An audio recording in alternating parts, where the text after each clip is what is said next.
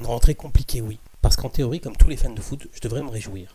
Non pas de la victoire de Marseille, malgré le match royal du duo Sanchez-Payet, mais parce que nous sommes dans une année de Coupe du Monde. Et donc, en année de Coupe du Monde, tout fan de foot est censé se réjouir de la tenue de son épreuve préférée. Pensez donc, pendant un peu plus d'un mois, vous avez une cinquantaine de matchs internationaux, des médias qui ne parlent que de ça, des débats enflammés autorisés dans tous les cercles.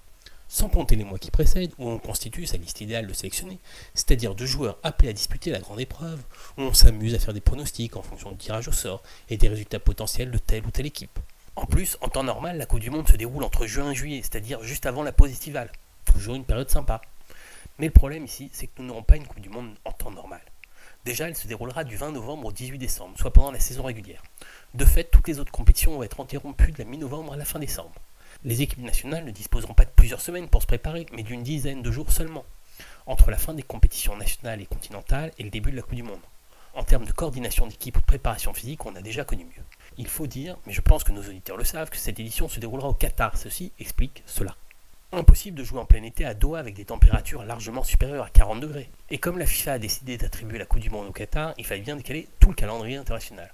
Déjà ça, c'est pas globe pour les fans de ballon.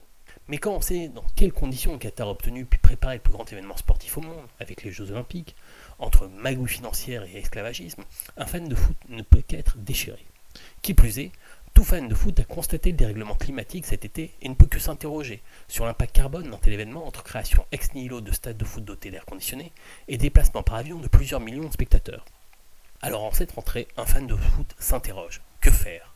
Boycotter la Coupe du Monde Appeler à la fin des grands événements sportifs internationaux Sanctifier les valeurs universelles du sport et se dire que la Coupe du Monde accélérera l'ouverture du Qatar, malgré les contre-exemples des Jeux de Pékin ou de la précédente Coupe du Monde en Russie À dire vrai, je n'ai pas la réponse aujourd'hui, mais nous aurons l'occasion d'y revenir, n'en doutons pas.